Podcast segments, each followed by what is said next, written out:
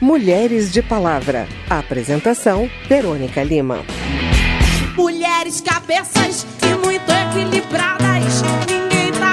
Não te nada. A necessidade de aumentar o número de mulheres na política é um tema sempre presente aqui no Mulheres de Palavra, pois de fato são elas que mais propõem projetos de lei sobre seus direitos em 2019, primeiro ano de uma legislatura que teve 50% a mais de deputadas federais eleitas, elas apresentaram três vezes e meia mais projetos sobre direitos femininos do que os parlamentares do sexo masculino, mas nem todas as propostas apresentadas por deputadas representam os avanços desejados pelos movimentos de mulheres. Os dados e o diagnóstico são da plataforma Elas no Congresso, que monitora os direitos das mulheres no poder legislativo. A repórter Lara traz os detalhes. O Elas no Congresso chamou 15 organizações que trabalham com direitos das mulheres para avaliar os 331 projetos apresentados em 2019 sobre o tema e concluiu que a cada quatro projetos propostos, um foi desfavorável para as mulheres. Conforme o levantamento, são os homens que propõem mais projetos desfavoráveis para as mulheres.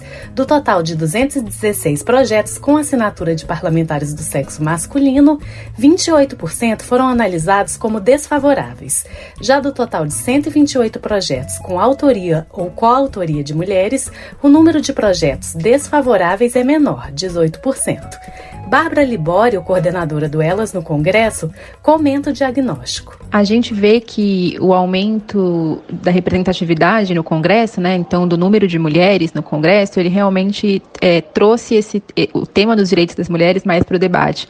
Mas nem todos os parlamentares estão comprometidos com uma bandeira de igualdade de gênero, de direitos das mulheres, né? A gente fala que não basta ter só mulheres no Congresso, né? A gente precisa ter mulheres que estejam comprometidas com essas bandeiras. O tema mais abordado em projetos de lei sobre os direitos das mulheres em 2019 foi a violência contra a mulher. Quase metade deles tratam de alterações na Lei Maria da Penha, criada em 2006 para coibir a violência contra a mulher, ou em legislações correlatas. Do total de 149 projetos sobre violência contra a mulher, 21% foram considerados desfavoráveis pela avaliação de organizações que atuam no combate à violência contra a mulher. Bárbara Libório explica. A gente vê que realmente houve um boom de projetos né, que tratam da violência contra a mulher, mas a gente viu que muitos deles abordam esse tema por um viés punitivista. Então, eles encarceram mais pessoas, eles encarceram por mais tempo, então aumentam a pena para os infratores, né? E não tratam de, de outros ângulos, como, por exemplo, a conscientização, medidas que realmente é, protejam essa mulher que está numa situação de vulnerabilidade. Então, esses projetos que foram é, avaliados como apenas punitivistas, muitos foram realmente considerados desfavoráveis. Autor de projeto que aumenta as penas para violência doméstica durante a pandemia de coronavírus, o deputado delegado Antônio Furtado, do PSL do Rio de Janeiro, concorda que é muito importante trabalhar a conscientização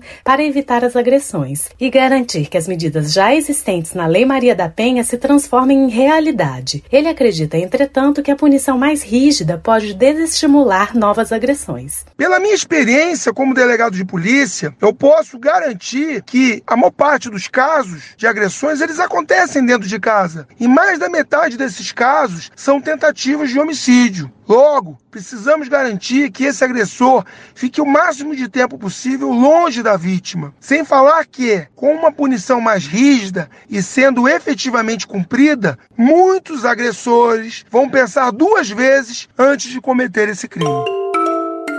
Segundo os dados levantados pela plataforma Elas no Congresso, o tema com mais projetos de lei desfavoráveis em 2019 foi o aborto. Todos os 16 projetos propostos foram analisados negativamente por organizações que trabalham com o tema de direitos sexuais e reprodutivos. São propostas que visam criminalizar a interrupção da gravidez em qualquer caso e aumentam a punição para terceiros envolvidos no procedimento, por exemplo. No site elasnocongresso.com.br é possível ver cada um dos projetos de lei sobre direitos das mulheres apresentados em 2019 e a avaliação das organizações sobre as propostas. Da Rádio Câmara de Brasília, Lara Raj. Lugar de Mulher.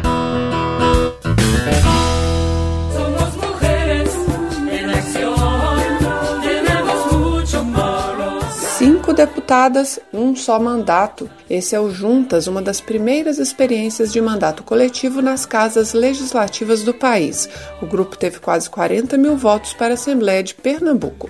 Elas vêm de histórias na comunicação, no sindicalismo, na educação, no direito, no comércio ambulante e militam em paralelo em áreas como o movimento LGBT, e direitos das mulheres trabalhadoras, negras, da população periférica e das comunidades rurais. Joelma Carla é uma delas. Estudante, é a única que vem do interior do estado, da cidade de Surubim. Em conversa com o jornalista Márcio Aquilissardi, ela avalia o primeiro ano do mandato coletivo juntas e a perspectiva dessa nova forma de fazer política. Bom, em primeiro lugar, eu gostaria de saber qual é o seu, a sua avaliação sobre esse primeiro ano desse mandato coletivo. Um ano positivo, houve muitos desafios, até porque era muito novo para a gente a proposta, a ideia de se fazer um mandato coletivo feminista, antirracista no Estado. E a gente fez muitas coisas, né? A gente fez audiências públicas, plenárias, a gente teve diálogo com muitos movimentos sociais aqui do estado, fez projetos de leis, a gente dialogou diretamente com a população que sempre nos apoiou desde o início, né, com os povos indígenas quilombolas, com as sujeitas, que a gente gosta de chamar, que a gente vem representando aqui na casa e que a gente vem dialogando diretamente. E essa experiência de cinco mulheres dividindo um mandato de deputada estadual, de que forma as experiências de cada uma de vocês têm contribuído para o mandato? A gente tem contribuído a partir do nosso lugar de fala, a partir do, do lugar que a gente vem, das nossas experiências vividas, né, e da nossa construção política, desde a campanha, né, porque cada uma de nós traz na nossa bagagem uma luta diferente, mas que ao mesmo tempo a gente consegue se unir pelo bem maior, que é a luta pelas políticas públicas para as mulheres, né, para a juventude, para a população quilombola, indígena, para a população LGBT, população negra, população de pessoas com deficiência cada uma de nós traz nossos corpos políticos, né, uma luta. Então a gente resolveu se unir, juntar essas lutas e outras que surgiram durante a campanha para que a gente pudesse melhor atender às especificidades também dos pernambucanos, né? porque a gente entrou na política para mudar o sistema por dentro. A gente percebeu que muitos políticos entram na política, né, ocupam essas cadeiras e não representam o povo. Né? Então a gente queria, de alguma forma, construir uma candidatura e, depois de eleita, fazer com que a política ela pudesse chegar diretamente com a população. E é o que a gente vem fazendo. Né? Eu venho da luta de juventude, Carol vem da luta de cultura, Kátia Cunha vem da luta da educação, uma educação de qualidade né, para a população pernambucana. Jô, que vem da luta dos ambulantes.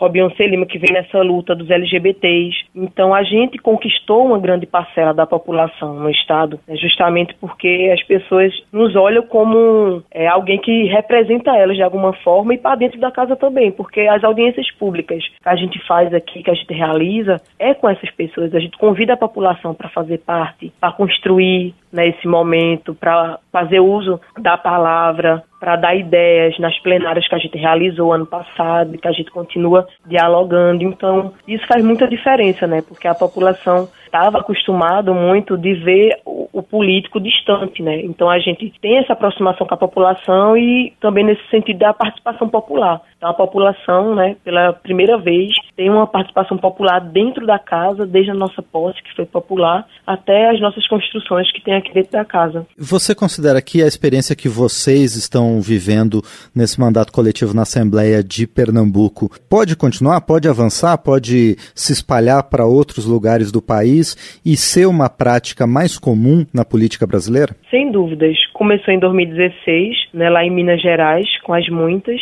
Se espalhou né, em 2018 com essa ideia de construção coletiva. Né, houve o Ocupa Política em São Paulo, onde a gente participou. Houve a candidatura, né, que também foram eleitos e eleitas da bancada ativista em São Paulo. Lá eram nove pessoas. A diferença é que nós somos cinco, somos mulheres feministas.